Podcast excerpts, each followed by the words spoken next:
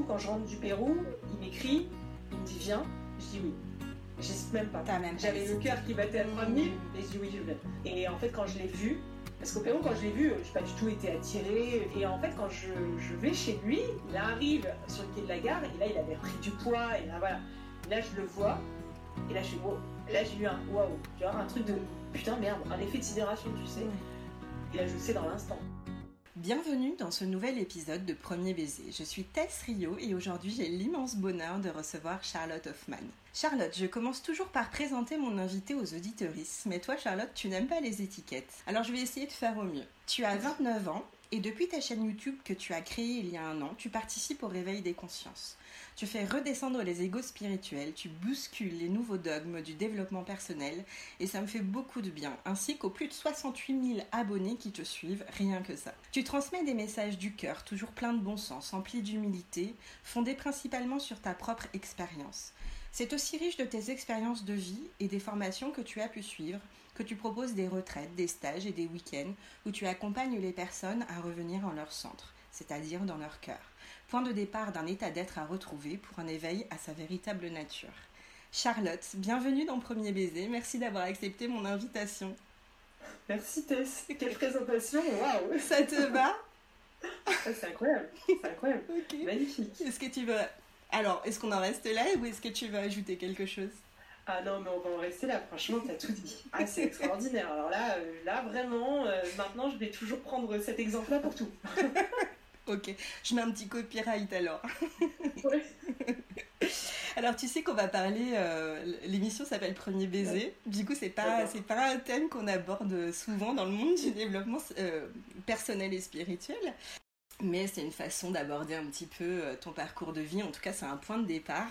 Alors, j'aimerais bien que tu nous parles un petit peu euh, de la jeune Charlotte, en fait, la, ouais, la jeune Charlotte ou l'adolescente, comme, comme tu veux. Euh, par, je sais pas par quoi tu veux commencer pour, pour bien nous amener à ce moment-là précis de ton histoire. Eh oui.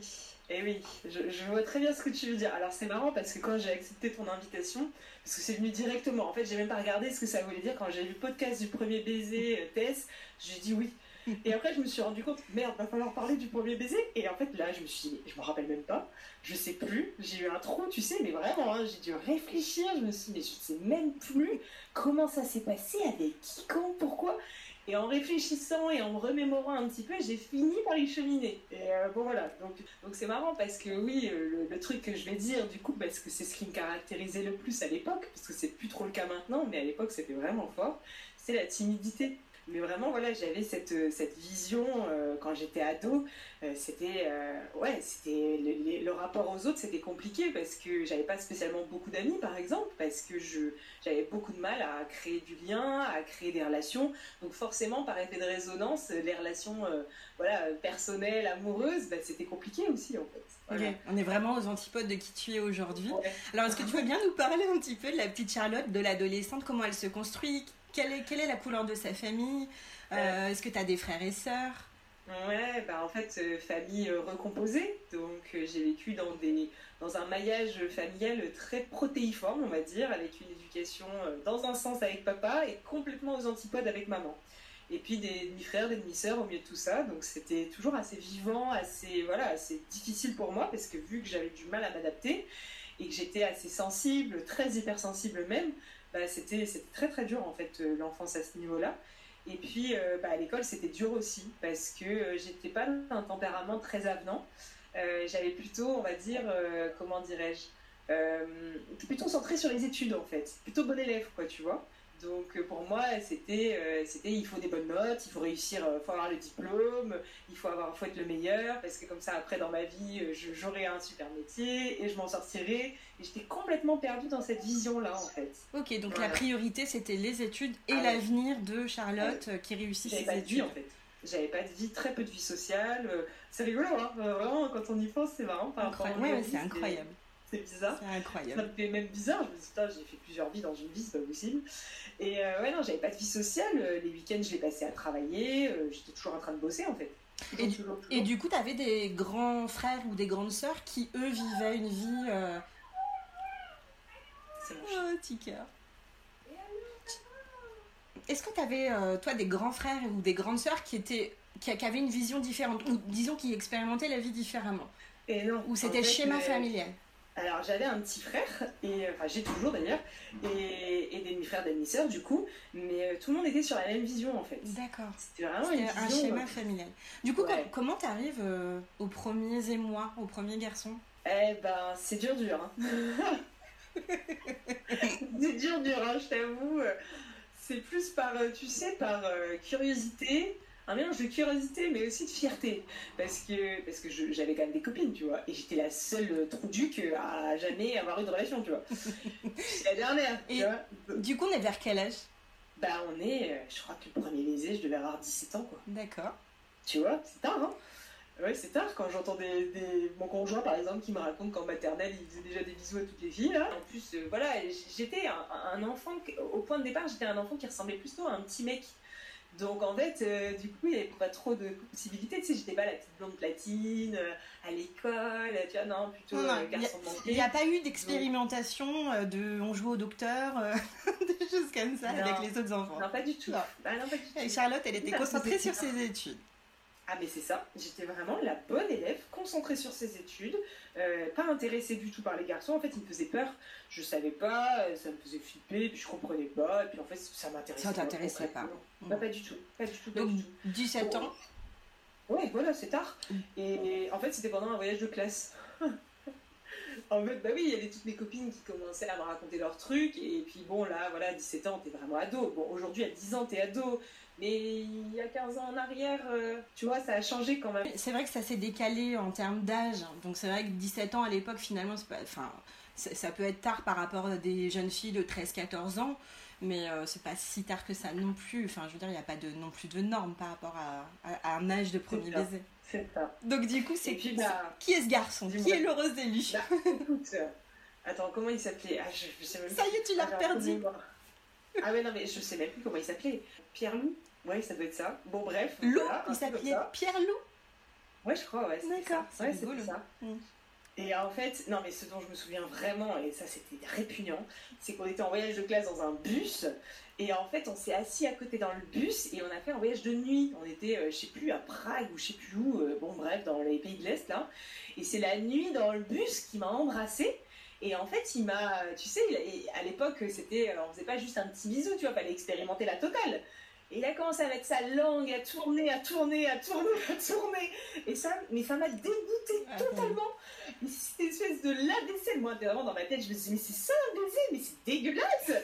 Et il tournait, il tournait, il tournait. Et ça s'arrêtait pas en fait. C'était, mais ah, c'était répugnant. J'en ai gardé un souvenir très genre, ah, bah si c'est ça, ça m'intéresse vraiment plus en fait. Qu'est-ce qui s'est passé ensuite? Parce que ce garçon-là, a priori, c'était visiblement pas, c'était vraiment pas le truc. le fameux baiser de machine à laver. Et du coup, quand, quand, est-ce que tu, que tu, que tu vraiment tu, tu ressens l'élan vers les garçons? Parce que là, là, on imagine que ça t'a dégoûté et que ah bah, t'as pas voulu y revenir après. Ouais, voilà, c'est ça. Je te dis, c'était pire. Je me suis dit, ouais, bah laisse tomber, euh, c'est bon. Donc c'est vrai qu'après, j'ai pu recommencer, j'ai pu réitérer l'expérience. Et il a fallu que j'attende de partir à l'étranger. En fait, après, euh, je suis allée. Euh, ouais, c'est ça. Oui, entre deux, quand même, non, il y a eu des, des évolés, oui, parce qu'entre deux, quand même, j'ai commencé à aller en boîte de nuit, euh, des trucs comme ça, des trucs de jeunes. Parce qu'en fait, je, je, voyais que j'étais en décalage, mais je me forçais à être un peu comme tout le monde. oui. C'est ça. C'est ça. Essayer de t'adapter dans ce monde-là, alors que finalement. c'est ça le début de ma vie. C'est, je le sentais au plus profond que ça me paraissait bizarre tout ça, tu vois mais même encore aujourd'hui, hein, il y a des trucs qui me paraissent chelous là-dedans. Hein. Mais, mais je, me forçais à m'adapter parce que j'avais une grosse blessure de rejet et euh, j'avais pas envie que les gens me repoussent tout le temps. Enfin, tu vois, j'avais déjà du mal à tisser du lien. Donc, je, me suis créé une identité un peu, tu vois. Et euh, vers 17-18 euh, ans, suite à ce premier baiser, j'ai commencé un peu à me développer une, une identité de pin-up, en fait. Ah oui Ok. et, ouais, complètement, ouais. Et en fait, euh, je me suis euh, transformée, c'est-à-dire qu'à la base, j'avais des problèmes de poids, je ressemblais à un petit mec, enfin, tu vois, c'était ça euh, mon identité première. Et j'ai fait un gros régime par moi-même vers l'âge de, je sais plus, 15-16 ans, un truc comme ça. J'ai perdu énormément de poids et je suis devenue un peu comme je suis aujourd'hui. Et, et, là, il y a eu un espèce de une revanche, tu sais, parce que j'ai beaucoup vécu d'humiliation aussi, parce que j'étais grosse, j'avais des poils, enfin voilà, j'ai vécu beaucoup d'humiliation.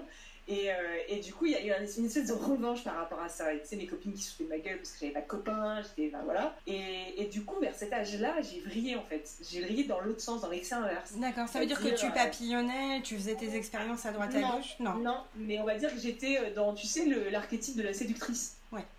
T'avais un grand besoin de séduire. J'avais envie d'aller plus loin, ouais. mais euh, j'avais envie d'attirer le regard des, des hommes, des hommes. Euh, et des autres sur moi. Mm. Et euh, du coup, je papillonnais, mais j'allais jamais au-delà. Enfin, tu sais, j'allais jamais. à la limite, je faisais un petit bisou de loin, mais tu vois, ça s'arrêtait là. Quoi. Okay. Ce qui m'intéressait, c'était de séduire. Et, et du coup, oui, je me suis retrouvée mini-jupe, talons hauts, j'étais sur les chasses de 15 cm toute l'année. J'allais à l'école, c'était un, c'était un défilé de mode, j'étais maquillée, j'étais. Ah non, mais je me suis transformée. Incroyable, hein. parce que ouais. aujourd'hui, tel qu'on te connaît, on a vraiment du mal à t'imaginer euh, ouais, je suis naturelle, ouais, dans ce personnage-là. C'est sûr que ouais, quand je vois certaines photos, je me dis euh, ouais d'accord ok je partais à l'école comme ça. Ouais ouais j'ai récemment j'ai fait un tri dans mes affaires parce que j'ai déménagé mes affaires et j'ai retrouvé encore toutes mes chaussures de l'époque et j'avais des talons mais je sais pas 15 ou 20 cm. Et en fait j'ai copié-collé avec le schéma familial parce que ma mère euh, elle était assez pin-up. Elle est toujours d'ailleurs excentrique, mais tu sais dans le côté plus, euh, elle c'est pas dans le côté séducteur, c'est dans le côté rigolo. Elle est excentrique, Mm. tu vois. Elle aime ça, elle aime l'originalité, elle est solaire, elle est, tu vois, elle est ah, tu vois. Et en fait, euh, bah, j'ai copié-collé à ça. Je me suis dit, bah elle en étant comme ça, elle a plein d'amis, elle est géniale. Inconsciemment, bah je suis devenue comme ça. Ouais, tu pensais que c'était comme ça qu'il fallait se comporter ou Voilà, voilà, ou pour avoir être aimé. pour être aimé. Voilà. Et dans Ouais. le même temps, alors on est sur cette période 17, 18, 19 ans, je sais que tu as, tu as, tu as fait des études, euh, t'as d'abord passé ton bac, puis Sciences Po, hein, si je me trompe pas. Là, on est aussi euh, dans un, dans un univers qui est complètement à l'opposé de, de, ce que, de ce que tu fais aujourd'hui. Est-ce que tu veux bien nous raconter un petit peu ton Ouais. parcours? Bah oui, euh, bah à la base, euh, oui, c'est ouais, c'était complètement aux antipodes. Ouais. Évidemment, j'ai fait un bac S, euh, mention très bien, euh, mention européenne en espagnol, j'étais bilingue, enfin trilingue, enfin voilà, j'étais à fond euh, sur tout, parce que mon rêve c'était de faire Sciences Po. Euh, bon voilà, parce qu'en fait, Sciences Po pour moi à l'époque c'était, euh, tu sais, euh, en fait j'étais curieuse de tout. Et je savais pas ce que je voulais faire de ma vie. Et Sciences Po c'était un ramassis de tout. Et voilà, c'est pour ça que j'ai choisi ça. Et en fait, quand le point de départ quand même d'une certaine prise de conscience a été mon entrée à Sciences Po. Parce qu'en fait, tant que j'étais pas à Sciences Po, c'était mon objectif, tu vois. Donc je ne voyais qu'à travers cet objectif. Et le jour où je suis arrivée à Sciences Po, c'est là où j'ai déchanté. Parce que je me suis rendu compte que l'objectif que je m'étais fixé, je venais de le réaliser. Donc tu sais, toute ma vie, ça avait été mon objectif. C'est ce qui allait driver. euh, c'est pour ça que je me levais le matin, c'est pour ça que je travaillais, c'est pour ça que j'étais euh, dans mon truc, quoi. Et quand je suis arrivée, ça s'est extrêmement mal passé. J'ai été beaucoup déçue. Euh, je me suis rendu compte que c'était pas du tout ce à quoi j'aspirais. Et là, je suis tombée très bas. Parce que mon rêve s'est réalisé et j'étais au plus bas. Voilà. C'est parce que ton rêve il s'est réalisé que tu étais au plus bas ou parce que ton rêve qui s'est réalisé finalement tu te rendais compte que c'était pas plus c'était pas ton rêve parce que tu avais déchanté? C'est ça. C'est ça. C'était pas mon rêve en fait. C'était pas ton En fait, rêve. en j'avais fait. idéalisé quelque chose parce que j'ai toujours été un peu idéaliste. C'est-à-dire, intérieurement, j'étais, je me sentais différente des autres. Euh, tu vois, tu as des autres de ma famille qui étaient dans un prisme très matérialiste. Moi, je, depuis petite, je disais à ma mère, mais moi, j'ai envie d'avoir un métier qui a du sens quand même. Tu Ah vois. oui, quand même. Et ce qui me plaisait euh, à Sciences Po, c'était les carrières en ONG, euh, tu vois. J'étais attirée par l'humanitaire, j'étais attirée par... euh, parce que c'est vrai qu'il y a quand même beaucoup de gens qui font Sciences Po. On ne sait pas trop les débouchés de Sciences Po, mais une des débouchés de Sciences Po, c'est quand même l'humanitaire. Et euh, et il y avait la presse aussi, le journalisme, tu vois, tous ces métiers un peu engagés où tu peux faire passer des messages, où il y a du sens. Donc c'était à ça que j'aspirais à travers ces études-là, en fait. C'était de trouver un sens à ma vie. Et un sens qui soit pas uniquement de gagner de l'argent. Ça, ça ça m'a jamais motivé. Pourtant, j'étais dans une famille très matérialiste. Tout le monde motivé par l'argent. Mais moi, depuis le début, je n'étais pas du tout motivée par ça. Et ça, depuis le début. Et euh, je me suis jamais menti à ce sujet-là. C'est-à-dire, euh, j'ai tout essayé, tu vois, j'ai fait des boulots d'été, des choses comme ça, mais en fait, si ça me faisait chier, je le faisais pas. Mm, Et s'il n'y avait pas de sens à ce que je faisais, je le faisais pas. mm. Et pour moi, Sciences Po, ça avait un sens parce que ça me permettait de. Derrière, j'avais idéalisé l'idée en me disant, en rentrant dans cette école, je vais trouver un sens à ma vie. Tu vois Ouais. Et en fait, quand je suis arrivée, euh, bah non, en fait. T'as compris que c'était pas possible en fait, à travers Sciences Po, de donner du sens dans le Ben, dans en fait, je suis arrivée dans un cadre euh, extrêmement théorique. Beaucoup de théoriciens à Sciences Po, tu vois, c'est pas des gens très pragmatiques, euh, c'est vraiment des, tu vois, des, des théoriciens, quoi. Et on nous a bombardé de théories, de théories, de théories, de théories, il n'y avait pas de pratique. Et euh, moi, ça me parlait pas, quoi. Je, je me disais, mais à quoi ça sert toute cette théorie Euh, moi, j'ai envie de réaliser mes rêves, donc je suis assez pragmatique. J'ai envie de faire, en fait. J'ai envie de concrétiser. Il n'y avait pas de place à la créativité, Mm. euh, tu vois, il n'y avait pas de place à, aux rêves, il n'y avait pas de place à tout ça. En fait, on te brise parce qu'on te remplit euh, de, de, de contenus qui sont théoriques et on te remplit, on te, On te formate. remplit. On te C'est formate, c'est du, formatage, ouais. Du coup, de Sciences Et- Po, comment ça, qu'est-ce que tu fais du coup après? Tu, tu finis quand même Sciences Po? Ouais, bah ouais, je suis quand même allée jusqu'au bout parce que, parce que je sentais au plus profond de moi qu'il fallait que j'aille jusqu'au bout. Et heureusement, parce qu'aujourd'hui, je sais que si j'avais pas été jusqu'au bout, j'en serais pas là aujourd'hui. Parce que derrière le côté formatage, derrière le côté assez académique, ça m'a donné une structure. Hmm. Et ça, euh, ça m'a donné un esprit analytique, une structure, des capacités rhétoriques. C'est de là que je les tiens. Euh, bon, bah oui, parce qu'enfant j'étais très timide, donc je parlais pas en fait. Et euh, c'est là où j'ai commencé à développer ces capacités-là, à prendre la parole, parce qu'on était obligé, et à découvrir qu'en fait, derrière ma timidité, il y avait un véritable don naturel pour parler. tu Hmm. vois? C'est fou quand même. Et ça, Génial. c'est grâce à Ouais. Tu vois? Donc c'est ce qui m'a mis, c'est ce qui a révélé certaines de mes qualités par l'inconfort du coup, parce que c'était inconfortable pour moi à les exposer. Je me rappelle encore euh, devant le tableau, devant tout le monde et tout, euh, à devoir parler pendant des heures et tout. Ah non, mais c'était horrible. Hmm. Et, euh, et en fait, et puis même, tu sais, les, les mémoires où tu dois présenter devant un jury, enfin, ils te mettent quand même dans des conditions qui sont intéressantes, c'est de rien, Oui, pour parce la que vie future. finalement, si tu n'étais pas passé par là, euh, ces, ces capacités rhétoriques-là, le fait de devoir se faire euh, violence pour, euh, pour y arriver, euh, serait jamais arrivé. Mm. Mais je me suis fait très violence parce que je suis tombée malade hein, quand même. J'ai eu, des, j'ai eu des soucis de thyroïde, j'ai eu des soucis de dépression, j'ai eu des gros gros soucis avec, avec l'alimentation.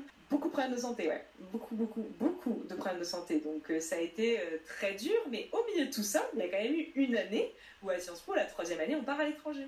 D'accord. Et c'est là où je suis partie à l'étranger et c'est là où j'ai connu le premier amour de ma vie. Alors pour le coup, là, c'est vraiment le premier émoi, le, le premier élan oui. amoureux. Et là, tu Eh vois la différence entre euh, toutes ces Eh oui. années où voilà, il se passe rien émotionnellement parlant finalement. et tu, tu sais pas trop. Ouais. Et puis quelque chose où tu sens qu'il y a du respect, euh, il y a, il y a- il y a quelque chose de profond derrière, il y a une écoute, il y a une attention, il y a, je sais pas, il y a, il y a un échange, quoi, il y a une relation. Voilà. Mm. Il n'y a pas juste une consommation. C'est ça. C'est le, le fil rouge de, de, de ta vie, c'est que tu as besoin de donner du sens. Et s'il n'y a pas ce sens-là, même dans tes relations, enfin je dirais Ah bah, surtout dans les relations, euh, ça, Ouais. ça marche pas quoi. Ah non, pas du Mm. tout. Euh, c'est sûr. Donc là, on quitte Sciences Po. Et après Sciences Po, tu. Je me casse. Ok. En fait, après Sciences Po, bah, j'ai eu pas mal d'événements qui se sont précipités. Euh, j'avais commencé un métier, hein, parce qu'à Sciences Po, en fait, en dernière année, j'avais choisi un master où on était en alternance. Mhm. J'en pouvais plus de la théorie. Et euh, mon chef de master, je l'avais convaincu euh, de m'autoriser à faire une alternance sur un sujet qui n'avait rien à voir avec le master. Donc c'était au sujet de l'entrepreneuriat social et solidaire. Donc tu sais, tout le, le champ de l'économie sociale et solidaire qui aujourd'hui est très connu, mais qui à la base, tu vois, le label ESS, quand j'ai commencé à faire ce métier, il venait juste de sortir, tu vois.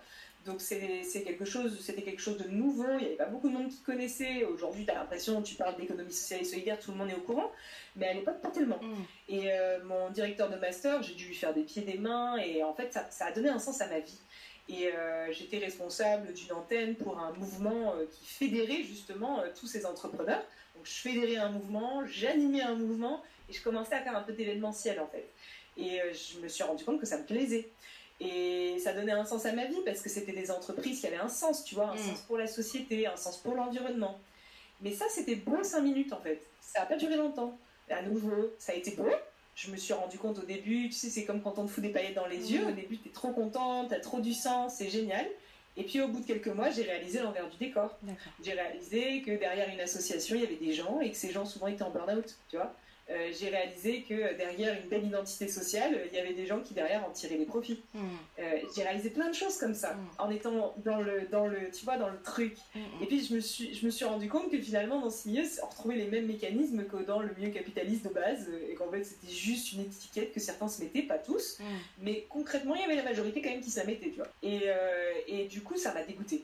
Ça m'a dégoûté, j'ai commencé à, tu vois, à sentir le non-élan qui arrivait, à me dire, euh, attends, mais je voulais encore y croire, tu vois. Ouais. C'est une espèce de... En fait, je suis une espèce de rêveuse, quoi, tu vois. Je voulais encore y croire, donc je m'accrochais, je m'accrochais, mais la réalité était horrible, quoi. Et, et puis là, mon père est décédé. D'accord. Voilà, j'ai tout arrêté. Arrêt Voilà. total. J'ai tout arrêté parce que en fait, je me suis retrouvée dans un état euh, de mutisme. C'est-à-dire, pendant six mois à peu près, j'ai pas parlé. J'arrivais plus à parler. Donc je suis passée d'un métier où je faisais que parler, parler, parler, parler, parce que mon métier c'était de rencontrer des gens, de parler, et j'arrêtais pas de parler en fait. Et puis là, je suis tombée euh, six mois, je n'arrivais plus à parler. Donc six mois dans mon lit, mais même encore aujourd'hui, quand j'y réfléchis, je ne sais même pas ce qui s'est passé en fait. Je, n'ai pas de souvenir de cette étape. Hmm. Mais ce que je c'était vraiment, c'était vraiment en état de dissociation. Le choc, dissociation, plus là. J'étais pas là du tout. J'arrivais pas à parler, j'arrivais pas à me mouvoir dans mon corps physique. Euh, je suis restée dans mon lit pendant six mois, ouais. Mais je m'en rappelle pas. Et, du coup, tu avais toujours ce travail à côté à, ce moment-là ou du coup tu décides, avais décidé de partir déjà? Tu as tout arrêté? Tout arrêté. je suis partie en roue libre et puis je me suis laissée euh, tomber parce qu'en fait, euh, j'avais plus rien à quoi me raccrocher parce que finalement, bah, j'arrêtais un métier où je m'étais rendu compte que c'était pas du tout le rêve de ma vie. En même temps, mon père était décédé, donc je venais de prendre un électrochoc de fou. Et puis j'avais, du coup, tu sais, quand tu arrêtes quelque chose, d'un seul coup, tu as toutes tes problématiques qui jaillissent. Bien, bien sûr. Tu as tout ce que tu as mis de côté. Euh, mm. C'est ça, je dormais plus, tu vois, par exemple. J'étais insomniaque. Bah oui, mais je m'en foutais, moi. Ce qui comptait, c'était de réaliser des projets. Je dormais deux heures par nuit, je m'en foutais, quoi. J'ai mm. fait ça pendant des années. En fait, tu es passé de l'action à 100% à l'inaction à 100%. Donc tu passes six mois à l'IT. Euh, qu'est-ce qui fait que tu sors de ton lit au bout de six mois? Bah, il s'est produit un truc. C'est euh, ça, je me rappelle par contre. C'est un matin, je me suis réveillée. En fait, j'ai fait un rêve. Et dans ce rêve, je me suis rappelé d'un souvenir d'enfant. Et euh, c'était moi, petite, 7 ans et demi, c'est la charlotte de 7 ans, qui disait quand même à sa mère Bon, maman, maintenant, Noël, les cadeaux, j'en ai ras le pompon, hein, c'est pas du tout, j'en ai rien à foutre de, vos, de votre matière. Là. Déjà, de base, ça m'intéressait pas en fait. Et je lui dis Tu sais, moi, ce que j'aimerais, maman, c'est que c'est faire le tour du monde en fait. Et, euh, et, du coup, euh, bah, si tu pouvais plutôt me mettre de l'argent. À 7 ans. On est bien là à 7 ans. Ouais. Ok. Incroyable. Et je me rappelle de la tête de ma mère, tu sais, genre, mais c'est qui celle-là Tu sais, dans ma famille, personne n'a voyagé, c'est pas du tout des, c'est pas du tout des baroudeurs, tu vois, ils sont pas du tout dans cet état d'esprit-là, en fait. Et, euh, et, je lui dis ça. Et, et, là, je rêve de ça. Et je me réveille le matin et je me dis, bah, c'est ça, en fait. C'est ça. Allez, ok, incroyable. Donc six mois de d'inaction totale, de mais vraiment, c'est comme si ta vie a été mise entre parenthèses. Tu fais un rêve qui te reconnecte à ton rêve d'enfant, et là tu, tu, te dis c'est ça, il, faut que je voyage quoi. Bon, je voulais pas voyager sans aucun sens, hein. évidemment toujours. Il y avait toujours la question du sens quand même. Hein.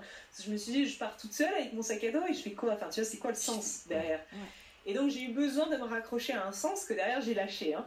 Mais au début, j'ai créé une association euh, qui avait pour but voilà, de, de, participer à des projets collectifs, de, de, faire du volontariat, des choses comme ça, tu vois, des actions de terrain dans les pays. Et c'est toi qui as monté l'association?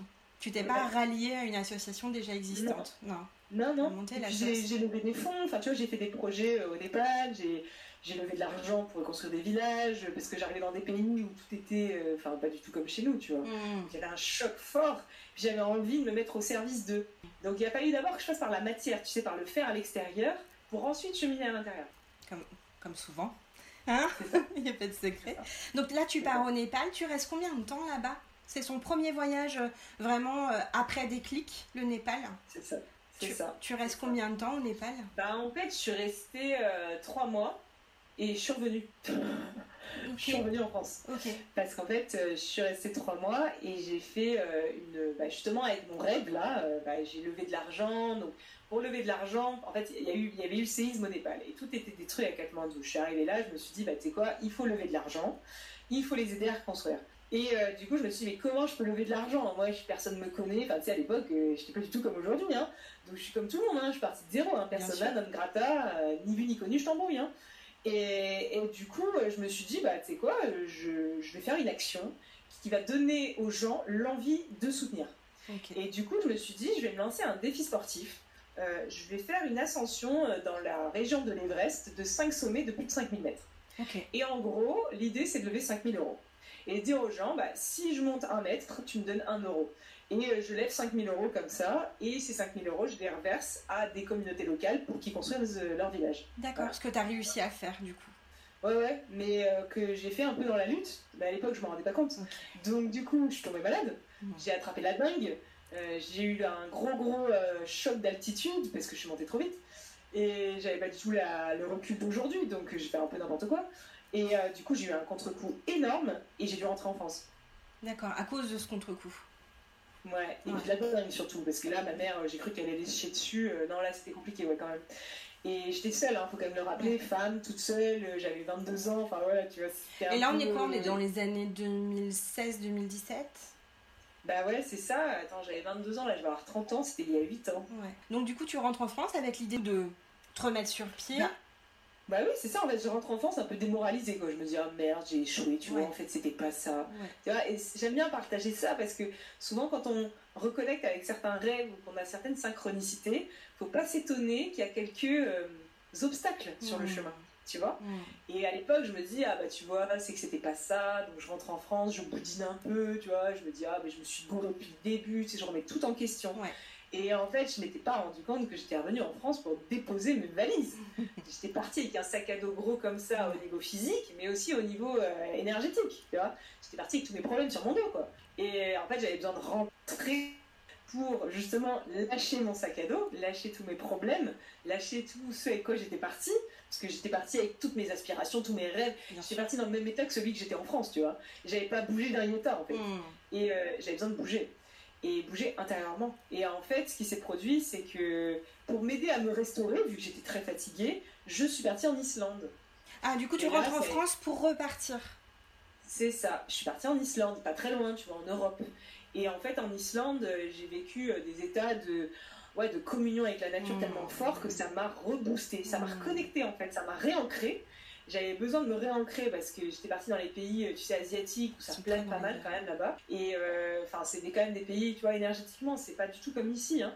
Et, et, du coup, je me suis réancrée en Islande, j'ai fait tout le tour de l'Islande. Et ensuite, quand je suis rentrée en France, je me suis dit, ah ça y est, là je peux repartir. Ok. T'as senti que t'avais déposé tes sacs à dos, c'est bon, ils étaient, ils étaient déposés. C'est ça. Il y avait quelque chose qui avait changé. Hmm. Et, euh, et, je suis partie direction la Mongolie. Et pourquoi la Mongolie? Ah bah écoute, alors ça.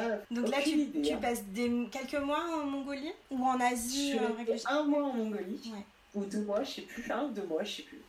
Et, et c'était extraordinaire. Hmm. Parce que la Mongolie, c'est vide en fait. C'est vide c'est un désert incroyable. Et euh, le désert, c'est ce qui m'a le plus euh, touché dans mon voyage. Alors, les gens m'ont touché, évidemment, hein, les gens m'ont énormément touché. Mais le désert, ça m'a touché plus profondément parce que, euh, tu sais, dans, ce, dans cet échange avec le vide, parce qu'il n'y a rien, et eh ben, tu contactes ce que tu es, en fait. Et ça se fait tout seul. Et, et du coup, ça m'a bouleversé, moi, le désert, parce que je me suis retrouvée face à ce vide et face à moi-même pour la première fois de ma vie. Et j'ai vécu une expérience euh, extraordinaire dans le, dans le, désert, alors que voilà, j'étais avec un groupe de gens, ils trépinaient, ils savaient pas quoi faire. Tu vois, le désert, il n'y a rien, quoi, tu vois. Et puis moi, j'étais dans un état de.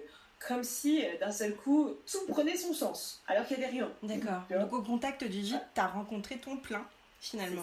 Mmh. J'ai rencontré quelque chose. Ouais. Et, et, du coup, ça m'a bouleversée. Hein. Et, et, puis en Mongolie, j'ai aussi eu la chance de rencontrer bah, voilà, certaines populations plus chamaniques. Il y a eu à la fois la rencontre avec les éléments, avec la vie, avec le vide, et puis la rencontre avec des gens. Et ces rencontres avec ces gens, ça m'a bouleversé énormément parce que c'était d'autres cultures, euh, d'autres manières de voir la vie. Euh, ça m'ouvrait d'un seul coup, je sortais de ma vision euh, familiale, matérialiste, machin chouette, et je me disais, mais en fait, il y a énormément de visions de la vie, c'est incroyable, il y a des gens qui vivent comme ça, d'autres comme ci, d'autres comme ça.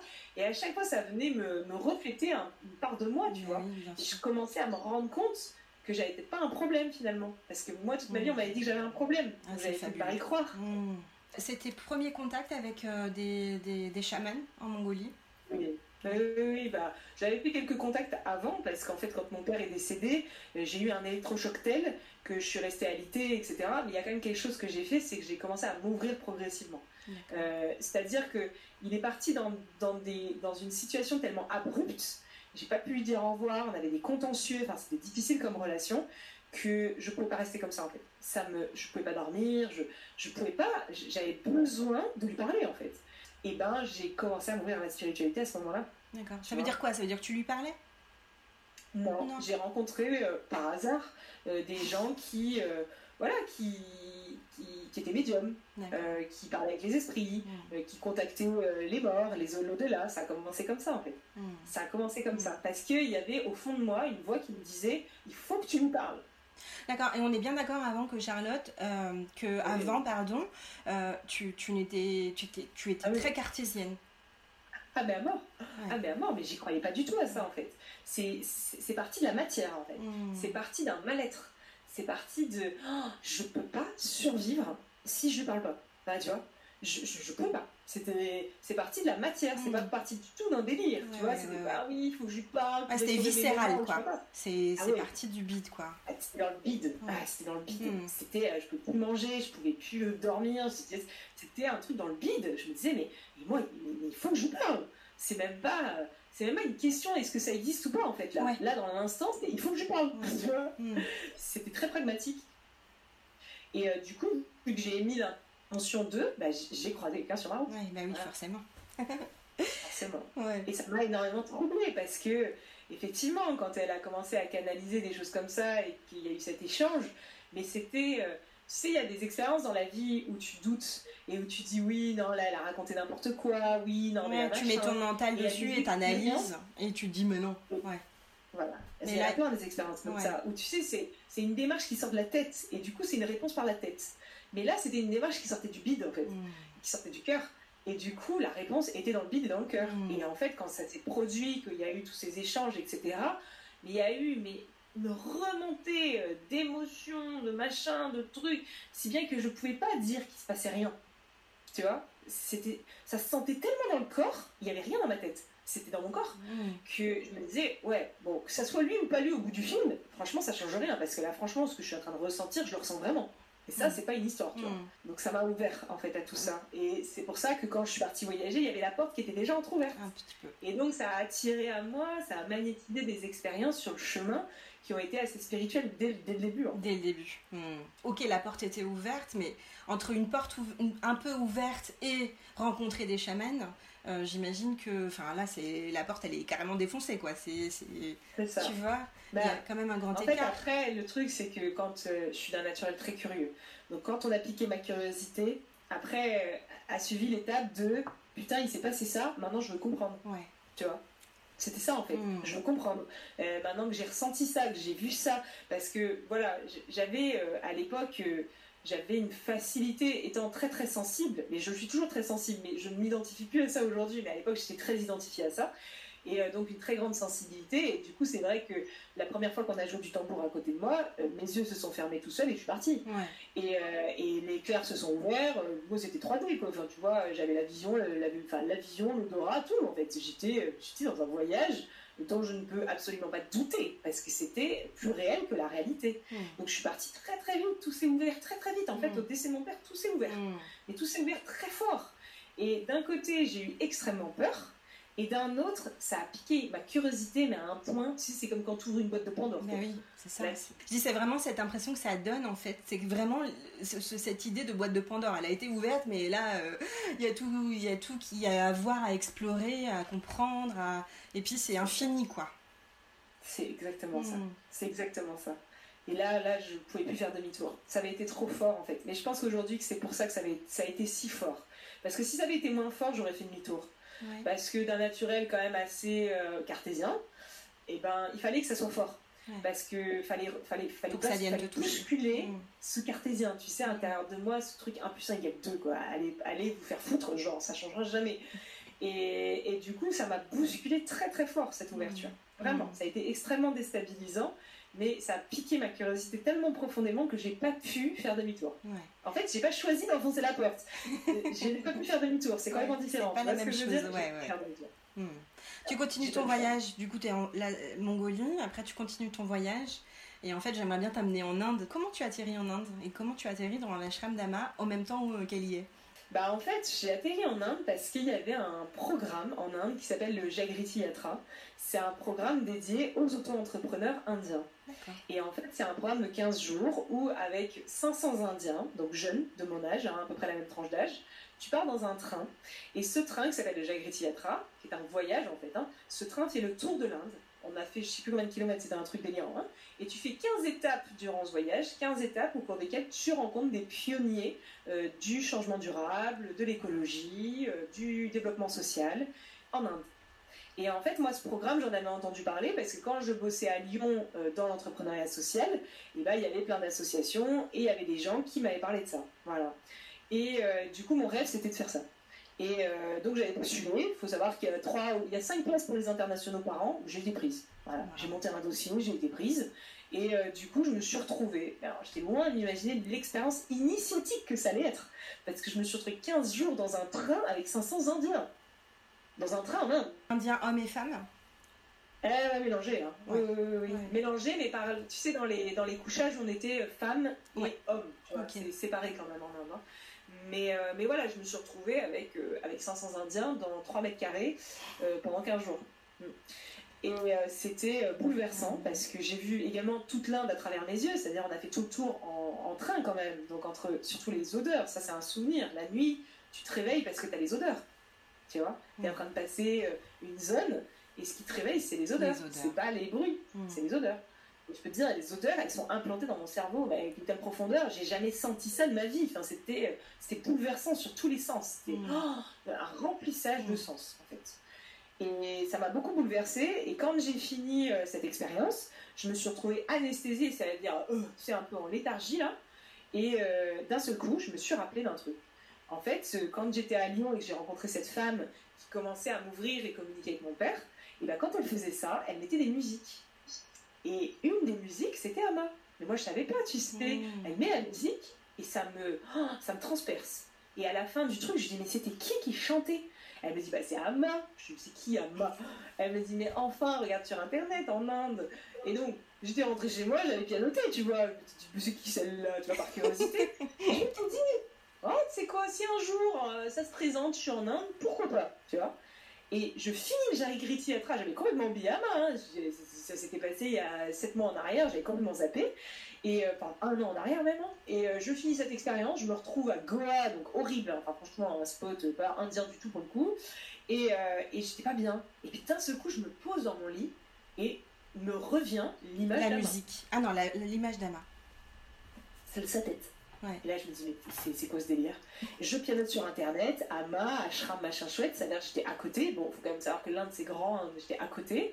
Et là, je vois qu'elle est dans son ashram. Il faut savoir qu'elle est dans son ashram un à deux mois par an. Elle n'y est jamais en fait. Et, euh, et je me dis, bah, tu sais quoi, j'y vais. Donc le lendemain, j'y suis allée. ok, et tu passes, du coup, tu as passé du temps dans son ashram? Ah bah du coup je suis arrivée et euh, en fait euh, à l'instant où je suis arrivée je voulais me casser. Ah. parce qu'en fait je suis arrivée là et c'était horrible. C'est à dire j'ai commencé à pas bien me sentir. Tu sais à alors aujourd'hui je sais ce que c'était mais à l'époque je savais pas ce que c'était. J'ai commencé à, à trembler beaucoup je dormais pas, j'avais beaucoup beaucoup de choses dans la tête, ça bougeait en tous les sens, très agité, je tremblais, je tremblais, je tremblais, je tremblais. À chaque fois que je me posais pour les méditations, j'avais plein plein d'images, plein de trucs, tout était mais tu vois, puissance 10 000 et j'étais perdue, perdue, perdue, perdue, tout ouvert, tout trop ouvert, plein complet, manque d'ancrage complet, pas bien du tout. Et euh, du coup, euh, je me sentais pas bien et j'ai commencé à faire une fixette et à me dire, mais c'est à cause d'elle en fait, c'est peut-être ah un démon. Tu sais, ce genre de truc là. J'ai commencé à avoir peur. Voilà. Et euh, je me suis dit, mais c'est, tu sais, c'est une ambiance particulière comme dans les ashrams. Les gens, il faut quand même imaginer, hein, c'est, toi tu sors d'Europe mm. et tu arrives dans un endroit où les gens ils s'allongent par terre et ils vénèrent quelqu'un quand même. Enfin, voilà, quand tu as un héritage judéo-chrétien qui est pas très en paix avec soi-même et que tu arrives dans un truc comme ça, oh là, tu te demandes où tu débarques. Ça trembler, mm. tu vois, pas être bien. Tu te dis, putain, je suis dans une secte, il y a un problème ici. Enfin, tu vois, mm. j'ai commencé à flipper en fait. Et puis, euh, dans l'ashram, il y a des activités. Et en fait, il y avait notamment des activités sur le clair ressenti, sur comment s'ancrer, des choses comme ça. Et en fait, j'ai participé à une activité et j'ai rencontré euh, des gens qui étaient euh, nouveaux d'Ama, justement, et qui étaient très proches d'elle, et qui ont commencé à me transmettre des choses qui m'ont permis de changer mon regard et qui m'ont aidé à comprendre ce qui était en train de se passer dans mon mm. corps parce que c'était un festival tellement intense que je ne comprenais pas et j'étais paniquée en fait. Mm. Et euh, ils m'ont énormément aidé et, euh, et, au moment où vraiment tu vois le paroxysme de j'en peux plus, je me casse, eh ben, je suis tombée gravement malade. Ah. Et j'ai pas pu partir parce que j'étais vraiment très très malade et euh, du coup j'ai dû rester.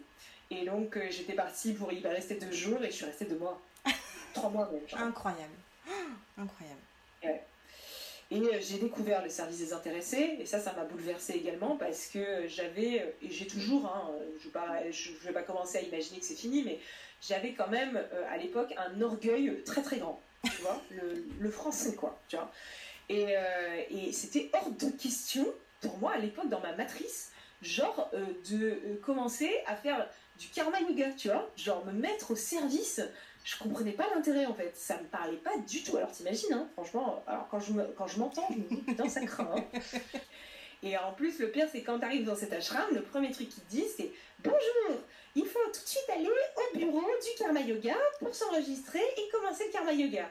Et moi, quand tu me dis un truc à faire, systématiquement, je le fais pas. Rédhibitoire. Donc j'ai, je me suis braquée en fait avec le karma yoga et euh, au bout d'une semaine, parce que tu reçois des petits papiers quand tu vas pas, hein, genre t'as des alertes, tu vois, c'est pas bien. Et euh, ça m'énervait trop parce que j'avais un gros problème avec l'autorité. Et au bout d'une semaine, je me dis, bah allez, tu sais quoi, j'y vais quand même. Allez, je vais au bureau, je me retrouve face au gars, je dis, bon, allez, c'est bon, je suis là, euh, qu'est-ce qu'il faut faire? Il me dit, bah écoutez, euh, bah, il me reste une place là pour nettoyer les toilettes. je je fais, pardon. Il me dit, oui, oui, euh, nettoyer les toilettes publiques là, de l'ashram. On est en Inde, hein. On est en Inde, on est dans un ashram où il y a je sais pas combien de gens qui tournent par jour. Et là, il me parle des toilettes publiques. Et là, je vrillais. Et je me dis, non, c'est une blague. Non, mais c'est une blague. Il fait 45 degrés, et t'es dans les chiottes, à récurer la merde de tout le monde. Et là, je me dis, oh là là, ça c'est joli, hein. Ça c'est joli. Je l'ai pas capté tout de suite, hein. Ouais. Mais a posteriori, qu'est-ce que ça m'a fait rire? Mais qu'est-ce que ça m'a fait rire? Je me mets à nettoyer la merde. C'était c'était- symboliquement, c'était fabuleux. Donc j'ai nettoyé la merde pendant une semaine. Et au bout d'une semaine, j'ai rencontré un gars qui m'a dit Écoute, moi je suis au secteur poubelle. Si tu veux une place. Excellent. Et je suis passée des chiottes aux poubelles. Et j'ai pendant deux mois ramassé les poubelles de tout l'ashram et fait le tri sélectif de tout l'ashram. Et été dans les poubelles, donc la nez, le nez dans la merde pendant trois mois. Et ça a été l'expérience la plus initiatique de ma vie. Voilà. Parce qu'en ramassant la merde, je me suis rendu compte que c'était la mienne que je ramassais. hein. Eh ben ouais, bah oui. Voilà. Incroyable. Du coup, après cette expérience euh, de l'Inde, tu rentres en France, tu continues à voyager?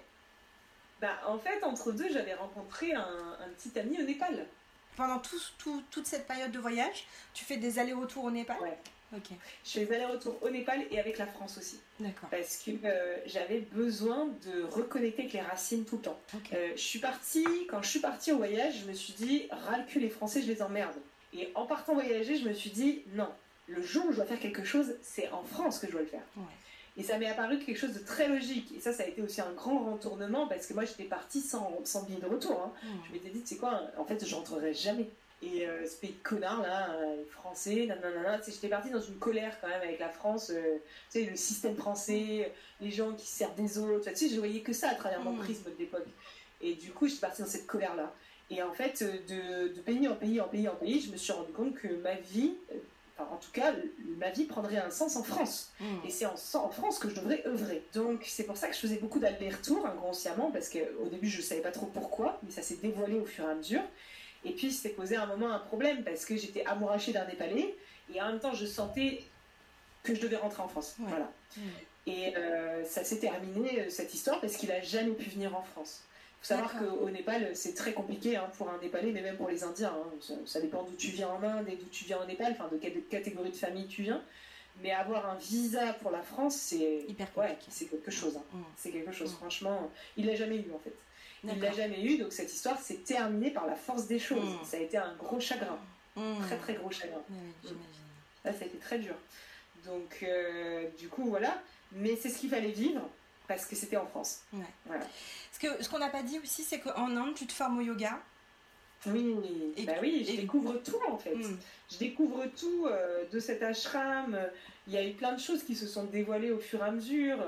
Euh, voilà, j'ai commencé à avoir des, des clairs qui se sont ouverts, mais qui se sont ouverts à tel point que tu sais, c'était de la médiumnie en fait. Mais à l'époque, je savais pas. Euh, je croisais quelqu'un dans la rue, je connaissais sa vie, tu vois. Mm. J'avais accès à, à tout le champ informationnel tout le temps, de tout le monde, tout le temps. Mais, euh, et mais puis je savais pas du tout le canaliser. Ouais. Donc, vu que je me suis retrouvée avec ça et que je l'avais pas choisi, bah après, je me suis dit, bah, il faut que j'apprenne à m'en servir. Donc, je suis tombée dans ce truc de il faut que je m'en serve, nanana, donc les formations, les machins, les bidules. Je, je me suis perdue dans tout ça. Parce que, bah, parce que d'un truc, t'arrives à un autre truc, t'arrives à un autre truc. Et en fait, c'est infini. Et en fait, il y a toujours plus. Et tu passes du toujours plus consumériste au toujours plus spirituel. D'accord, ça veut dire euh, que tu as, consommé des formations, des... Ouais. c'est ça? Ah ouais, ouais. Bah oui, parce que c'est parti d'un, c'est parti d'un mal-être en fait. C'est parti de comme, qu'est-ce que je- tu sais, c'est quand quand t'es un quand t'es un moldu euh, ancré en 3D et que d'un seul coup t'as des dons psychiques qui se révèlent, t'as tout de suite l'impression qu'il faut que t'en fasses un truc et que t'es extraordinaire, tu vois. c'est la première, impression qui vient, c'est que t'es Mm. extraordinaire. Et que t'es différent, et que c'est incroyable, et que il faut que forcément t'as une mission pour l'humanité, ou je sais pas quoi. Je suis tombée là-dedans, en fait. Mm. Et j'ai commencé à croire que c'était ça, en fait. Que j'étais un élu, une élue de je sais pas trop où, que j'avais une mission incroyable à réaliser, que j'avais des capacités de guérison, de médiumnie, de machin chouette, de... Tu vois. Et en fait, je me suis perdue. Complètement perdue là-dedans. Pourquoi tu dis que tu t'es perdue? J'arrive pas à faire le lien. Ben en fait, tu sais, euh, à force de croire que tu es extraordinaire et que tu dois guérir l'humanité, bah ça se crée en fait. Ça se crée puisque tout ce en quoi tu crois, tu le crées. Donc euh, bah, du coup, j'ai commencé à créer euh, un métier de thérapeute par exemple. Donc je me suis lancée en, en thérapeute à mon retour en France. Et puis j'ai commencé à attirer à moi des gens qui avaient des problèmes. à Mm, guérir. oui. Et puis, bah, puisque je croyais au fait que j'étais une prêtresse euh, de l'an 3000 et que j'avais des capacités de guérison, bah, ça marchait. Je les guérissais. Et puis, j'étais persuadée que c'était moi, en fait, qui les guérissais. Et puis, bah, vu que j'étais persuadée que c'était moi, bah, au bout d'un moment, bah, quand c'est toi qui fais, c'est pas le divin qui fait, en fait. Donc, au bout d'un moment, t'as plus d'énergie. Au bout d'un moment, tu tombes malade. Au bout d'un moment, t'es pas bien. Et au bout d'un moment, tu réalises que tu t'es perdu, en fait. Mm. Parce que tu retournes à la case départ. C'est en fait c'est ça qui se produit. C'est que tu te racontes une histoire, une belle histoire, tu fais des formations, tu t'imagines que tu es un maître ascensionné, nanana, bah, tu, sais, tu passes par plein d'étapes, et puis un jour tu tombes malade. Et puis un jour, c'est-à-dire tu- que- psychiquement, ça va pas. Juste pour bien faire le lien pour tous les thérapeutes qui nous écoutent, c'est que tu n'avais Oui. pas conscience que ça passait à travers toi et pas par toi. C'est ça en fait. Mais c'est ça, et c'est aujourd'hui de ça dont je parle, c'est ça que aujourd'hui je développe, c'est une conscience de nous ne sommes pas l'étiquette, on est au service d'eux. Mm. Et, et ça passe à travers nous, mais c'est pas nous qui faisons. Mais à l'époque, j'avais personne pour m'aiguiller. Et du coup, j'ai fait mon expérience par moi-même. Vu que j'étais dans un terreau familial où il n'y avait personne dans cet état d'esprit-là, et vu que j'avais pas énormément d'amis dans cet état d'esprit-là, bah en fait, j'étais toute seule. Et du coup, j'ai mangé la poussière, Mm. clairement. Je me suis rétamée, euh, j'ai dû tomber plusieurs fois. Et c'est par le fait de tomber et de me faire mal que j'ai réalisé que j'étais à côté. Mm. Mais c'est pas le métier de thérapeute qui était à côté, c'était le fait que je croyais que j'étais ça en fait. Mm. Je croyais que ma vie tournait autour de ça, tu vois. J'étais persuadée que, euh, que j'étais une grande prêtresse chamane et que quand je jouais sur un tambour, je guérissais l'humanité, tu vois. Mm. Ça m'était arrivé là dans ma tête. Mais j'étais persuadée, hein, vraiment Mm. fort. hein. C'était un, un enfermement assez fort. Et, et du coup, c'était une réalité qui était tellement magnifique que quand il a fallu se ré- réveiller de ça, Mm. ça a fait un peu mal, quoi. Oui, c'était toute ton identité qui s'était formée autour de ça. C'est ça. Euh, du coup, quand tu te prends la claque, euh, j'imagine qu'elle est violente. Parce qu'il Ah bah faut, oui. il faut se recréer encore une fois complètement. C'est ça. Et en fait, je suis passée, euh, suite à ce voyage, je suis passée par des étapes de je me crée une identité, elle s'effondre. Je me crée une identité, elle s'effondre. Mm. Je me crée une identité, elle s'effondre. Et j'ai fait ça pendant un bout de temps. Mm. Et euh, donc je suis passée par l'identité euh, prof de yoga, l'identité chaman, l'identité thérapeute, l'identité médium, l'identité. Enfin, tu vois, j'ai changé de costume en fait. Mm. Et ça tombait, et ça tombait, et ça tombait. Et je me révélais encore plus, encore plus, encore plus. C'était, je faisais pas exprès, je me recréais toujours un truc. Et puis euh, il y a eu un jour où, euh, bah, où j'ai été appelée, enfin, appelée entre guillemets. J'ai eu l'intuition qu'il fallait que je reparte en voyage. D'accord. En fait, il s'est passé une pause d'un an à peu près, et au bout d'un an, j'ai fait une retraite chamanique justement, donc j'étais dans ce cycle de formation, tout ça, tout ça. Et au cours de cette retraite, euh, j'ai eu une expérience très forte Ouais. où, où, tu sais, je me suis retrouvée dans un, dans un endroit dans la forêt amazonienne, et j'ai vu quelque chose de très fort. Et je savais au moment où j'ai rouvert les yeux qu'il fallait que j'aille. Et, et je me retrouve projetée dans la forêt amazonienne, dans un, dans un délire comme ça. Mm. Mais ça avait un goût différent par rapport à d'habitude. C'était comme si, quand j'ai rouvert les yeux, mais, ce souvenir-là, il partait pas en fait. C'était j'étais omnibulée par ça. Et euh, d'un seul coup, je, mais ça s'est fait comme ça. hein. C'était vraiment bizarre. Quand j'y repense aujourd'hui, c'était bizarre. Et d'un seul coup, je me suis dit, mais il faut que j'y aille. Et je me suis retrouvée au Pérou. Clairement, ça s'est fait comme ça. Donc du coup, c'est pour ça que tu pars au Pérou. C'est ça. C'est ça. Donc je me perds pendant un an complet dans tu sais, ce que j'appelle l'ego spirituel, c'est-à-dire dans tous ces costumes de guérisseurs, de machin, de trucs.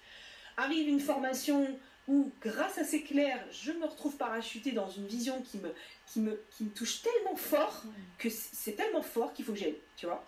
Et je me retrouve du coup parachutée au Pérou. Et, et à l'époque, je ne réalise pas pourquoi j'y vais en fait. Je, je sais pas, mais, mais c'était un, un, appel, je ne peux pas le définir. Mm. Mais c'était pas dans ma tête. Mm. C'était encore une fois dans, dans le bide, mm. tu vois. Et euh, je prends le billet d'avion et je me retrouve, euh, je me retrouve au Pérou, euh, tu sais, dans la cordillère des Andes là, dans la vallée sacrée des Incas. Et en fait, euh, et en fait, c'est au Pérou que tout a commencé. Donc quand tu vas Parce... au Pérou, tu sais pas pourquoi tu y vas. Non. Non, mais durant ce, durant ce voyage chamanique que je fais, je réalise, parce que moi je connaissais rien à tout ça, il hein, faut quand même savoir que je connaissais rien à ça, mais dans ce voyage chamanique que je fais durant cette formation, je suis dans la forêt amazonienne, il y a des gens qui cuisinent quelque chose avec des plantes. Et je vois cette plante en forme de liane, je vois des plantes, je vois plein de plantes, mais vraiment c'est très clair la vision, hein, mmh. et je les vois en train de cuisiner, de chanter, tu vois, il y a des, des chants qui me... Je sais pas, mais tu sais, genre... genre mais, mais, un truc de fou, quoi, un appel, mais je peux pas le définir, un truc renversant. Et quand je rouvre les yeux, je vais voir le formateur et je lui dis mais c'était quoi ce délire Tu sais, j'ai besoin de comprendre. C'était mmh. tellement fort qu'au bout de, au bout de quelques minutes, je vais le voir et je lui dis mais je comprends pas. Ils étaient là avec des plantes, ils chantaient. Il me regarde, il fait la plante elle était comment? Je dis on aurait dit une liane. Il me dit ah ça c'est l'ayahuasca. Je dis c'est l'ayahuasca mais c'est quoi, quoi, ce truc? Je connaissais pas en fait. Et, euh, et il me dit bah c'est une plante aborigène dans la forêt amazonienne au Pérou. Et c'est comme ça que je me retrouve parachutée au Pérou. Et, avec cette idée, cet appel, tu vois, ce truc de il faut que j'aille. Mmh. Je sais pas comment, je sais pas pourquoi, mais il faut que j'aille. Et euh, c'était un espèce de. Tu vois, j'y suis pas allée parce que je connaissais la plante et que je voulais réveiller des dons psychiques. C'est ça qui est incroyable, c'est que tu connais pas la voilà. plante. Non. Tu la vois dans un voyage. Tu la vois dans un voyage et du coup, tu y vas. C'est voilà. juste incroyable. Et alors, je précise aussi pour les auditeurs, parce que quand je parle de ça, je mets toujours beaucoup de pincettes, parce que c'est absolument pas des médecines pour tout le monde. Et je précise aussi que, je, je tu vois, quand je, quand je révèle que quand l'enseignant me dit c'est ça, je ne suis jamais allée voir sur Internet. D'accord. J'ai pas du tout regardé. Ah non, okay. ah non je m'en fous. Mmh. C'était tellement viscéral que je m'en fous. Je ne regarde pas ce que c'est. D'ailleurs, je me retrouve dans la forêt et je découvre qu'il fallait faire une diète. Je ne savais même pas en fait. Mmh. Parce que je ne me renseigne pas, je, je juste j'écoute mon instinct. Et mon instinct, c'est mon ressenti. Et mon ressenti, c'est ça en fait. Mais jamais je regarde sur internet, jamais je me renseigne, jamais je me mets un truc dans la tête. Je suis arrivée, je ne savais pas ce que c'était. Et c'est ce qui a fait qu'il s'est passé quelque chose de fabuleux. Mmh. Parce que quand on arrive avec, tu sais, une volonté de, bah, c'est pas la même expérience derrière. Forcément. Et, et, je me retrouve parachuter dans la forêt et euh, je me retrouve à prendre ces plantes en fait. À consommer ces plantes dans le cadre de cérémonies, etc. Et en fait, ça a été, euh, ça a été le point de départ initiatique. C'est là où j'ai véritablement débuté le chemin. Mmh. Parce que c'est là où, euh, par l'expérience, euh, par l'expérience du corps, surtout physique, je me suis rendu compte de, bah, que pendant deux ans, je, je m'étais raconté une histoire en fait. Mmh. Tout ça, ça s'effondre. Mais ça s'effondre, mais avec une profondeur, ça s'effondre je, je, je, vis une expérience dans la forêt qui a duré longtemps quand même, qui a duré un mois. Je suis restée un mois hein, dans la forêt quand même, un mois et demi, en diète, en quand même une expérience forte. Et euh, je vis une expérience bouleversante, qui bouleverse tout. En fait. Oui, il y a un avant et un après. C'est ça que tu es en train de dire. Mais du coup, euh, comment tu organises l'après en sachant que tu t'étais bien construite euh, euh, sur euh, cette idée de ego spirituel? Comment tu, comment tu fais après quand tu reviens bah. en France tu repars en fait, sur quoi? Ce qui est fou, c'est que je suis allée au Pérou pour consommer la plante, ouais. mais avant de la consommer, j'ai rencontré mon conjoint. Tu veux dire que ton conjoint actuel, avec qui tu vis là actuellement, ouais. tu l'as rencontré ouais. au Pérou? Eh ben oui. En fait, j'avais quitté, euh, ce qui est assez fou, c'est que avant de partir au Pérou, j'étais partie voir Ama. Ama, elle vient en France en fait tous les ans. Et à l'époque, elle venait à la Seine-sur-Mer, elle venait à Toulon. Voilà. Et, euh, et euh, j'avais été bénévole en fait, parce que vu que j'avais découvert le karma yoga, tout ça, et que après, voilà, après, après ça me parlait complètement. Hein. Au début, j'avais une grosse résistance, mais après, ma vie, c'est du karma yoga depuis. Hein. Et, et, en fait, euh, j'étais allée la voir, j'étais allée la voir à Toulon, j'avais été bénévole, et j'avais dormi chez une amie à moi qui habitait à la Seine-sur-Mer, donc à côté de Toulon. Et j'arrive au Pérou, donc je quitte Ama, vraiment, hein, je prends un train, j'arrive à Charles de, Charles de Gaulle, je prends l'avion, j'arrive à Pissac, donc Pissac au Pérou pour ceux qui connaissent, hein, et je, le premier soir, je sors de ma guest house pour aller manger quelque part, je culbute deux Français dans la rue et ils me disent on vient de la Seine-sur-Mer. Incroyable. Et là, je me dis non, c'est une blague. Enfin, tu vois, Putain, mais c'est une blague, quoi. Là, j'explose de rire, quoi. Je me disais, mais c'est pas possible. Mais c'est abusé, quoi. Et, en fait, euh, je les croise par hasard, euh, mais on se décroise, tu vois. On se croise, puis on se décroise. Et puis ils me disent, oh, mais t'inquiète, on se recroisera. Je dis, ouais, c'est ça, on va se recroiser. Tu sais, genre, on est dans une ville, quoi. On va pas se recroiser. Et ben, figure-toi que le lendemain, je retombe sur eux. je retombe sur eux. Et je retombe sur eux. Mais je suis retombée sur eux au moins une quinzaine de fois. Et au bout d'un moment, euh, bah, au bout d'un moment, on a parlé. Et, et puis, ben, celui qui est mon conjoint aujourd'hui était l'un d'entre eux. Et il n'arrêtait pas de me regarder. Mais moi, il, je comprenais pas ce mec, tu vois. Je savais pas qui c'était. Il me dérangeait, en fait. Et, et en fait, euh, il, a, il, a, il a pris mon Facebook et puis on a commencé à échanger. Et il s'avère que lui également avait fait certaines expériences dans la forêt. Mmh. Et, et du coup, je ne le savais pas à l'époque, mais suite à ça, je suis partie moi ensuite dans la forêt, j'ai fait mes expériences, j'ai été profondément bouleversée. Et quand je suis revenue en France, la seule personne qui me comprenait, oui. la seule personne qui pouvait m'aider, bah, c'était lui en fait. Mmh. Tu vois Ok. C'est fou la vie. C'est hein. incroyable. La vie te fait vivre quelque chose de bouleversant, mais avant de te le faire vivre, elle vérifie que tu auras derrière une encre pour t'aider à revenir. quand même, hein. Mmh. C'est beau. hein. S'il n'avait pas été là, non mais je le dis honnêtement, hein, s'il n'avait pas été là, je n'aurais pas pu vivre l'expérience qui a suivi. Mmh. En fait, et, je, et je conseille à tout le monde de vivre ces expériences-là quand on n'a pas un point d'ancrage, parce que ces, ces- ces substances-là, elles peuvent vraiment agir euh, vraiment profondément, et quand on n'a pas l'ancrage suffisant, ça peut être destructeur, Mmh. vraiment. Mmh. C'est bien, tu- c'est bien de le préciser. Voilà. À l'époque, Ah oui. tu vivais. T'étais, non, t'étais sur Lyon, hein Oui. Parce que toi, t'as grandi à Lille, après t'es parti à Lyon. Donc à l'époque, euh, tu reviens de, du Pérou, t'es sur Lyon. C'est ça, Ok. c'est ça. Du coup, il se passe quoi après ce, ce- ce retour euh, de cette expérience qui est bouleversante et qui, qui te fait vivre un avant et un après? Tu sais que ta vie sera plus jamais euh, la même. Comment tu reconstruis En en fait, Ouais, c'est ça. Ah bah, il n'y a plus rien. Il n'y a plus rien. Il n'y a plus rien. Mais il n'y a plus rien. Mm. Mais quand je dis plus rien, c'est plus rien. Mais alors là, tu tombes dans un vide qui est sans fin, en fait. C'est... Bah, on appelle ça en soi-disant la lumière de l'âme, tu vois. Si c'est noir, a plus rien.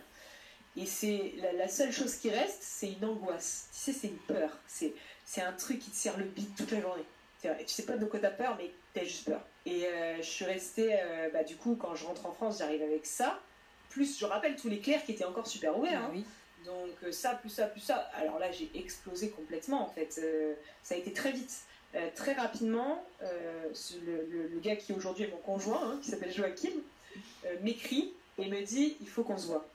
Et il faut savoir que quand je l'ai rencontré, on s'est vu deux, trois fois, et je me suis mise à rêver de lui toutes les nuits, Mmh. tout le temps. Je rêvais de lui, je rêvais de lui. Quand j'ai pris les substances, je le voyais. Euh, je me retrouve à, à- à connecter avec lui sans savoir pourquoi. Euh, Quand c'est arrivé deux, trois fois, tu vas manger au resto avec lui, tu vas pas rêver de lui euh, 107 heures après, tu vois. Et euh, du coup, quand je rentre du Pérou, il m'écrit, il me dit viens, je dis oui. J'hésite même pas. J'avais le cœur qui battait à Mm. 3000, mais je dis oui, je viens. Mmh. Et en fait, quand je l'ai vu, parce qu'au Pérou, quand je l'ai vu, je n'ai pas du tout été attirée. Enfin, en fait, je pensais qu'ils étaient gays, ces deux mecs-là. Parce que lui, il était tout maigre, il sortait de diète. Il était avec un pote qui était tout maigre et il sortait de diète. J'avais l'impression qu'ils étaient gays, en fait. Donc j'étais loin de, de, m'avoir- de- de m'être imaginé quoi que ce soit à l'époque. Et, et en fait, quand je, je vais chez lui, il arrive sur le quai de la gare, et là, il avait repris du poids, et là, voilà. Et là, je le vois, et là, je suis wow. Là, j'ai eu un waouh, tu vois, un truc de Mmh. putain, merde, un effet de sidération, tu sais. Ouais. Et là, je le sais dans l'instant. Mm. Là, je me dis, ouais, il se passe un truc là. T'as su tout de Et suite. euh, ça a été hyper vite. Mmh. Hyper vite. Bah, du coup, j'ai déménagé. Euh, je devais rester deux jours, je suis restée 15 jours. Et puis, euh, et puis rapidement, je me suis ancrée euh, là-bas. Donc, je me suis trouvée à la Seine-sur-Mer. Du coup, c'est quand même rigolo. Hein. Du Ouais. coup, point de départ, retour Ouais. point de départ. Enfin, voilà. Incroyable. Et, et en fait, il s'est passé un, il y a eu un temps d'intégration euh, qui a duré trois ans, Ah oui, quand même. dont un an très très fort. Mmh. Un an complet, hein. vraiment fort, fort, Tu fort. veux dire où ça secoue dans ton corps, quoi. Ah bah où il n'y a rien. En fait, tu te lèves le matin, il n'y a rien. C'est ce genre de truc-là. Tu te lèves le matin, il n'y a rien. T'as rien envie de faire, il n'y a rien. Et en fait, il n'y a plus rien qui a du sens. Donc, tu es là, tu te dis d'accord, ok, donc tu déprimes, euh, tu tombes dans la colère, tu es triste, tu sais même pas quoi faire, tu as tout qui ressort. En fait, c'est comme s'il y avait un vide qui accueillait le plein. Tu vois ce que je veux dire? Mmh. Vu que c'est vide, bah, ça laisse la place à tout le, à tout le plein à remonter. Mm. Tu vois ce que je veux dire? Et ça remonte, ça remonte, ça remonte. Donc des douleurs. J'ai vécu un an en PLS dans mon lit, en fait. Des douleurs de partout, mal partout, toujours mal, mal, mal, mal. J'ai un mot que je retiendrai, c'est la douleur. Hmm. La douleur physique, mais physique. La tête, les épaules, les machins, je me enfin, non, mais fracassée. Pourtant, je faisais rien. J'avais des douleurs, mais comme si, euh, comme si on te fracassait les os, quoi. Hmm. Et pendant ce temps-là, tu continues à donner des cours de yoga? Et ouais. Ouais. Bah, pendant ce temps-là, je poursuis mon activité Ouais. parce que c'était ça le, le plus, le plus dur. Hmm. C'était comme au cœur de cette grande vulnérabilité, de cet état, tu sais, fragile là. Ça me dit, continue. Hmm. Et moi, je voulais pas. Parce que je voulais pas montrer à la face du monde que Charlotte, la fille parfaite, était dans un état Et d'imperfection. oui. Tu vois L'orgueil. Hmm. et un manque d'humilité totale, et puis aussi une peur. C'est beaucoup de peur, hein. je, je juge personne qui fait ça, parce Mm. que derrière, il y a une peur financière. Quand tu es thérapeute ou quand tu animes des groupes et des stages, bah, si tu montres que toi-même, tu n'as pas intégré les enseignements et que tu vas pas bien, bah, tu as peur que les gens ne viennent plus, en fait. Hmm. Et tu as peur de pas gagner d'argent, et tu as peur de pas être reconnu, et tu as peur de machin. peur- En fait, il y a un milliard de peurs. Et euh, du coup, je, je- je me disais, mais si je montre ça aux gens que je suis censée accompagner, bah, ils vont plus venir. Enfin, tu vois Et en fait, c'est quoi qui se passe? Bah, C'est l'inverse. Bah. Donc euh, je rampe, tu sais, pour aller en stage, en retraite, je rampe, je montre. Du coup, je pouvais pas faire autrement, ça se voyait sur ma gueule, tu vois. Je pouvais pas faire autrement que de le montrer. Donc je fais preuve de vulnérabilité. Je dis au groupe, bah voilà, euh, oui voilà, moi c'est ça que je vis. Et c'est difficile, et ceci, et cela. Et en fait, à l'instant où je fais ça, ça fait ça, ça, Ça ça, grandit, ça grandit, Ouais. ça grandit, ça grandit, ça grandit. Ça n'a fait que grandir. Hmm. Et au plus je montre cette vulnérabilité, au plus ça grandit. Donc on passe de groupes de 15 personnes à des groupes de 30 personnes, à des groupes de 40 personnes, à des groupes... Ah, tu vois, Ouais, c'est non plus c'est incroyable et c'est tellement, ça fait tellement de bien d'entendre ça euh, que la vulnérabilité euh, est, est- est tellement puissante finalement. C'est ça. Et ouais. Mais, mais voilà, encore aujourd'hui, euh, c'est ce que je retiens de tout le parcours. Parce que encore aujourd'hui, là par exemple, je, je sors de, de 7 jours de, de- où j'étais complètement à fun. J'avais plus de voix. Je suis tombée malade, j'ai fait trois Covid cette année. Euh, bon, je passais le Covid, mais bon, je me suis pas fait tester, mais je sais que c'est ça, parce que j'ai tous les symptômes. Donc, euh, trois fois quand même dans l'année, c'est beaucoup. Euh, trois fois des grosses infections qui ont pris un mois à chaque fois.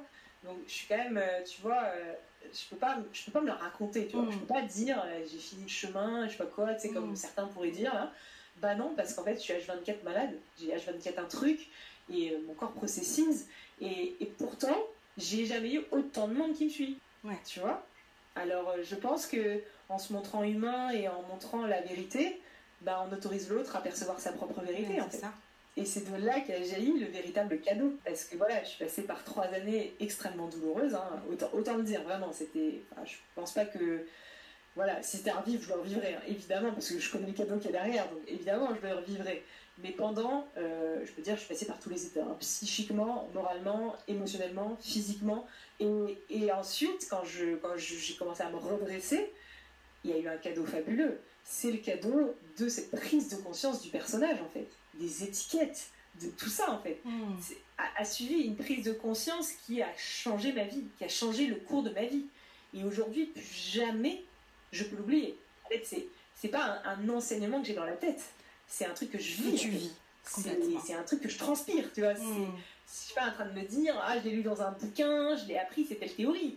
Non, non, je l'ai vécu en fait. Mm. Je- je- J'ai tellement vécu ce- cette descente à l'intérieur de moi, cette mort symbolique, parce que je mourrais à quoi en fait? Bah, Je mourrais à tout ce à quoi je croyais être. Donc en fait, c'est- et je meurs encore aujourd'hui, hein, parce qu'il y a encore des choses auxquelles je crois, hein, mais bon, voilà, bref, il y a eu un gros nettoyage d'un coup.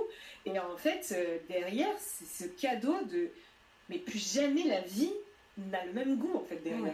c'est ta vie elle se transforme parce que parce que plus jamais t'oublies en fait. Tu peux plus oublier qui tu es. Tu peux te perdre encore un peu ouais. Tu vas te perdre 5 minutes parce qu'il y a du schmock qui vient te faire chier et boum tu rentres dans la colère tu vois. Tu vas te perdre 5 minutes. Mais plus jamais tu vas te perdre définitivement tu vois. Tu le sais au fond de toi que tu ça va toujours revenir à. toujours. Ouais. toujours. C'est intégré à 50% c'est ce que je dis souvent tu vois. Il y a, il y a- il y a 50% et t'es à 51 à 51 tu pourras plus jamais l'oublier. C'est pas pour autant que t'es à 100% hein. Oui. Mais il y a un truc qui s'est posé, et depuis ce jour-là, je, je n'ai plus jamais oublié ça. Hmm. Je n'ai plus jamais oublié. Et ça, en fait, ça change ta vie. En fait. Derrière, tu peux vivre tout ce que la vie te propose encore, et elle t'en propose encore, hein. mais tu le vis plus de la même manière. Mm. T'as plus le même rapport à la vie. tu- En fait, c'est un changement total de vision, mais c'est pas un changement dans la tête, Ouais. c'est un changement à l'intérieur C'est comme si même toutes tes cellules se reparamétraient et Ah, mais- vraiment euh, engrammer d'autres codes. quoi. transformation Mm. euh, à tous les niveaux. Mm. C'est-à-dire la transformation à l'intérieur, mais aussi Mm. extérieure. Donc, euh, par exemple, j'ai restauré certaines choses euh, assez importantes chez moi. Je- par exemple, je... moi, j'avais pas de cheveux. Et mes cheveux, ils poussaient pas. Tu vois, parce que j'avais, euh, vu que j'étais née un petit peu garçon manqué, je m'étais identifiée au personnage du garçon Mm. manqué. Donc, j'avais des poils partout, j'avais une pilosité très très importante. Aujourd'hui, j'ai plus de poils. Ah, c'est fort ce que tu dis. C'est très fort ce que tu dis. C'est très fort. J'avais pas de poitrine. mm. J'avais pas de poitrine, j'étais pas femme, vu que je croyais que j'étais un garçon manqué, mais j'avais pas de poitrine. Quand j'ai commencé à me désidentifier de ça, ma poitrine a poussé. Euh, à 27 ans, hein, tu vois, je parle pas d'une gamine de 14 ans hein, qui a sa croissance. Non, non, à 27 ans, ma poitrine a poussé. J'ai commencé à avoir une poitrine. Euh, mes hanches se sont élargies. Mon corps physique, ma tête a changé. Mm. Les yeux ont changé, le regard a changé, enfin tout a changé en fait. Incroyable. Et ben, elle est loin, la petite, euh, la petite euh, Charlotte, Ah. toute timide, qui parlait pas, etc. Justement, si on, si on se connecte à elle, là, tu, tu, tu lui dirais quoi aujourd'hui à cette petite Charlotte? Oh là là, bah, elle n'existe plus en fait. Elle n'existe plus. Ben oui, c'est Ouais. ça en fait. Elle n'existe plus. Elle est, elle est même plus là en fait. C'est, ça n'existe même plus. Voilà. Euh, c'est la première fois que j'entends ça et c'est- c'est c'est très percutant en fait d'entendre euh, qu'elle n'existe plus. Euh, ça, ça, vient me, ça vient me chercher un petit peu euh, euh, sur, non, sur mes croyances et tout ça, donc c'est génial, je vais, je vais réfléchir après. Mais vraiment, hein. bah non, mais c'est trop bien, c'est trop bien. Euh, je t'ai- demandé avant l'émission euh, si tu avais un petit, Oui. un petit objet symbolique qui te connecte à la joie, si, si tu pouvais nous présenter, enfin, c'est- c'est quoi ton objet, si c'en est un? Et ouais, c'est pas un objet, non, ouais, bah, on, on se le dit en off, hein, mais c'est vrai que, enfin, moi, pour moi, les, en fait, les règnes au sens large, tu vois, la nature, la vie, en fait, ça te connecte à la joie. Ce qui, est, ce qui est dans la vie, ce qui est vivant, que ce soit le règne végétal, le règne animal, le règne minéral, tout ça c'est vivant en fait. Et euh, du coup, moi, ce qui me connecte encore vraiment plus, on va dire, c'est vraiment le règne animal. Je, je- j'ai quelque chose avec les animaux, je sais pas pourquoi, hein, c'est, c'est comme ça. hein. J'ai des chevaux, et euh, par exemple, tu vois, tu te lèves un matin, et euh, bah, t'es grognon parce que t'as mal dormi. Et ça, tu vois, ça arrive à tout le monde, hein, même quand, euh, soi-disant, t'as intégré la vision de la vie, il y a quand même des matins, tu te réveilles, ça fait chier parce que t'es fatigué, quoi, tu vois. Et, euh, et, et donc, t'es là, un petit peu grognon, je suis fatigué, j'ai plein de trucs à faire, mm, tu vois, tu ralotes deux secondes, et puis là, tu vois tes chevaux. T'arrives en voiture et tu vois tes chevaux. Et là, sort un truc de Oh, ils sont trop mignons Tu sais, genre, complètement gaga. Alors, moi, je me suis dit, au bout d'un an, ça va passer quand même. Mais non, ça passe pas en fait. Ça, passe, ça passera jamais, je crois, ce truc. À chaque fois que je les vois, ça me fait un truc dans le cœur. ça me. Ça, ça t'ouvre C'est un feu d'artifice. C'est un feu d'artifice dans le cœur. Pourtant, ils me font chier. Hein. Et alors, je peux te dire que c'est des sacrés maîtres. Hein. Euh, surtout mon cheval. Ils sont mais extraordinaires. Ils sentent tout. Donc, quand tu arrives dans un pré avec un cheval, bon, surtout le mien, hein, vu qu'on est assez connectés, tu vois. C'est pas mon cheval au sens égotique, mais on va dire qu'on a un lien fort au niveau énergétique. Et alors, quand j'arrive dans son pré et que je suis pas alignée, mais c'est pas compliqué. Il en a rien à foutre de ma gueule. Hein. Lui, il détale. Hein. Et alors, lui, en plus, c'est le chef, tu vois. Donc, alors, s'il a pas envie d'un truc, il ne le fait pas. Et, euh, et du coup, moi, je suis impatiente. Je suis un peu colérique, tu vois.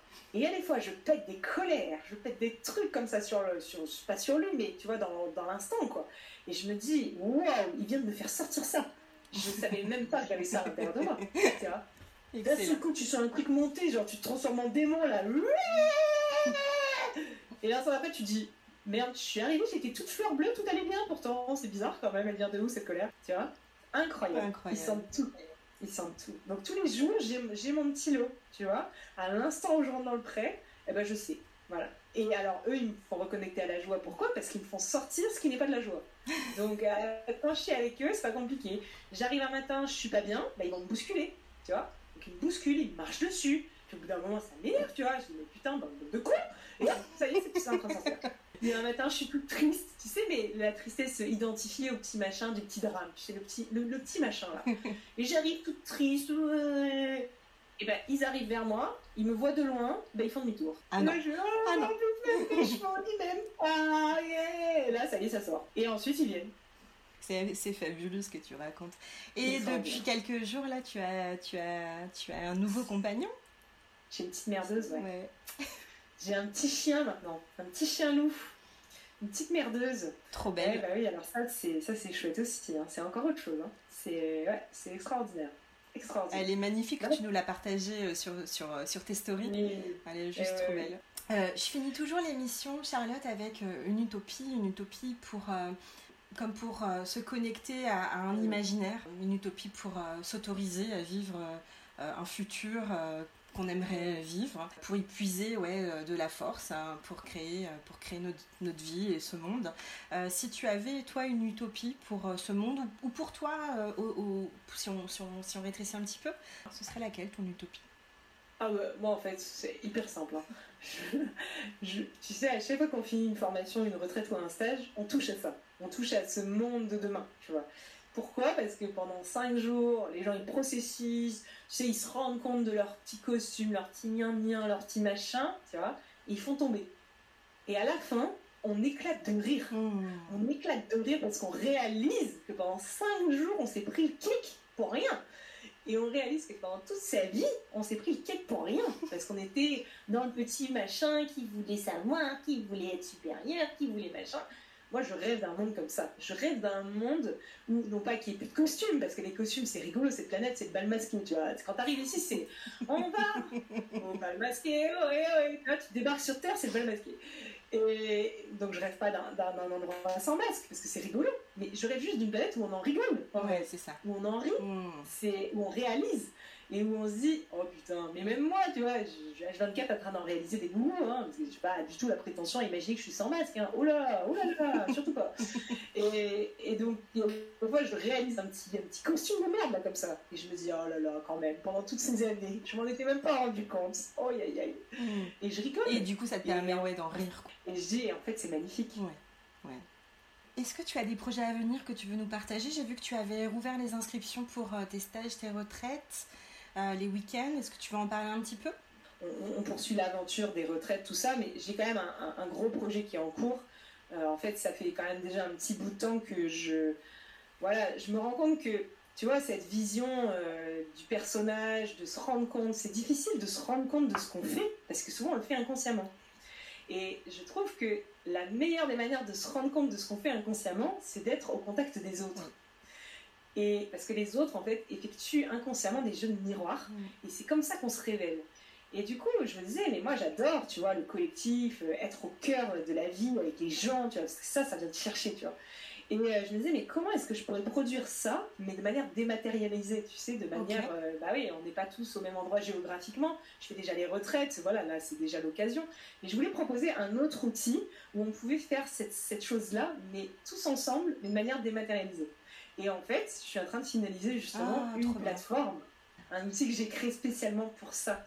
Et euh, pour s'entraider dans ces jeux de miroir, dans ces prises de conscience, parce que prendre conscience, c'est déjà une première étape, mais ensuite il faut l'incarner. bien sûr. C'est pas le tout de le percuter, tu vois. Il y a des fois on percute un truc et puis après on l'oublie. Tu sais que tu fais ça, mais après tu l'oublies, parce qu'en fait il y a un truc qui te rattrape, et puis tu découvres autre chose, et puis en fait après tu dis oh, mais en fait tout ça on s'en foutait, et puis hop, tu perds la vision et tu passes à autre chose. Et en fait, je trouve que le plus dur, c'est de garder cette vision. Tu sais que tant qu'elle n'est pas intégrée, cette vision, et eh ben, on peut passer rapidement d'une vision à l'autre parce que l'ego adore passer d'une vision à l'autre, en fait. Et euh, du coup, je, suis en train de finaliser cet outil. Super. Donc là, ça va sortir sur, euh, sur la fin de l'année 2022. Euh, ah oui. Ah bah là, normalement, en juillet. Ah ouais, génial. Génial. C'est formidable. Merci beaucoup euh, Charlotte, il est temps de bah, te quitter. Euh, vraiment un grand grand merci pour euh, bah, voilà, tout ce que tu es, tout ce que tu, tout ce que tu proposes et, et, ta générosité. Je te, je te, remercie infiniment. Merci beaucoup à toi Tess. À bientôt. À bientôt. Si vous avez aimé cet épisode, mettez-lui tout plein d'étoiles. Surtout, abonnez-vous sur Apple Podcast ou votre plateforme d'écoute préférée.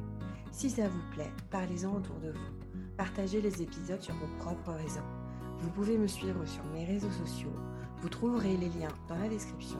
Et ce qui me ferait hyper plaisir, c'est que vous aussi, vous me racontiez dans les commentaires votre histoire de premier baiser. Je vous remercie et je vous donne rendez-vous dans un mois.